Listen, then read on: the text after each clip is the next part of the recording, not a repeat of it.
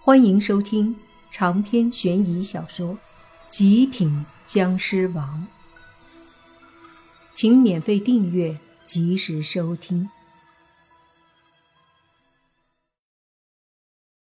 估计谁都没想到莫凡会到这里来，尤其是讲话的那个中年人。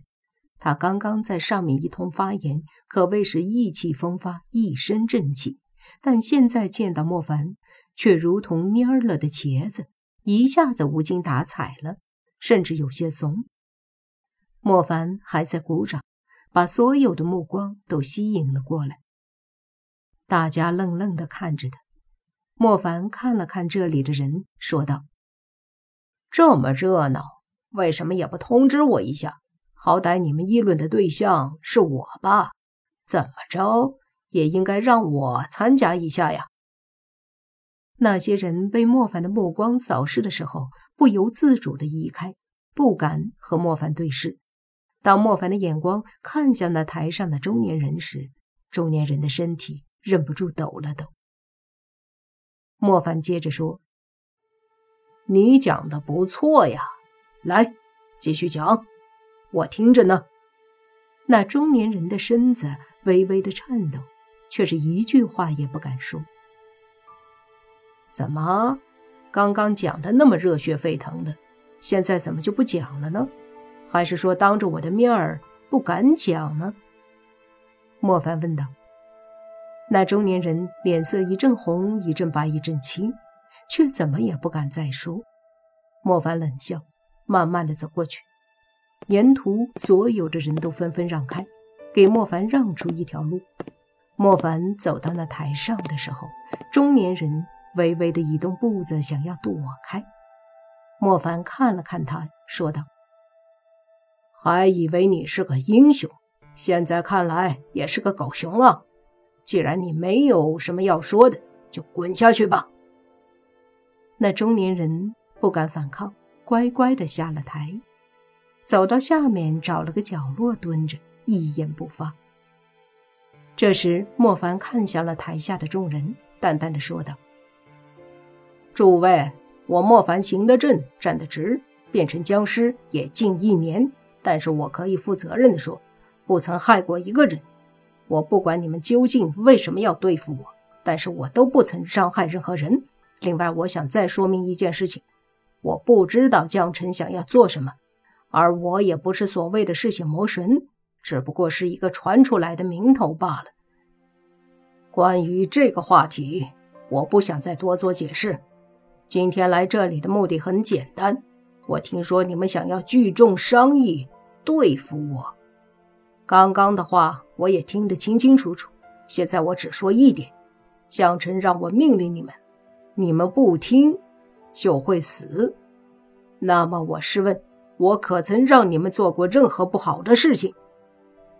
说着，莫凡的眼光看着在场的所有人，大家都不说话了。的确，如果莫凡真的是一个坏人，正邪两派的人都归他管，那他一定会把这个权力发挥到最大。可是相反，莫凡没有，他没有去利用江辰给他的权力作威作福，也没有做任何一件坏事，反而他利用这个权利让所有人回家，不再去参与圈子里的事情。事实说明，莫凡不想让他们趟这趟浑水，想要保护他们，而不是祸害他们。这时，很多人有些羞愧地低下了头，口口声声说莫凡是嗜血魔神，可是这个所谓的嗜血魔神，到头来居然在保护他们。现在他们居然不知好歹，不领莫凡的情，在这里聚众。听那个中年人的煽动，商议着怎么去对付莫凡。如果真的把莫凡解决了，那会有怎样的一些灾难到来呢？之后他们能否对付得了汉魃，又能否对付得了将臣？这一系列的问题，他们或许都没考虑过。凭着一股子热血，喊起了口号。此刻。冷静下来，面对莫凡，面对汉魃，甚至面对还没有见过面的僵尸王将臣，他们真的有自信吗？没有。别说什么嗜血魔神了，就眼前的莫凡，他们都只能听从他的安排，根本无法反抗。所幸的是，莫凡也不会为难他们。莫凡看了看这些人，继续说道：“其实我想不通，将臣为什么要让我来做这个嗜血魔神，更想不通为什么他想要让我来统治你们。现在我明白了，因为你们愚昧。”你们无知，因为你们都是人，都有人性，非常的自私。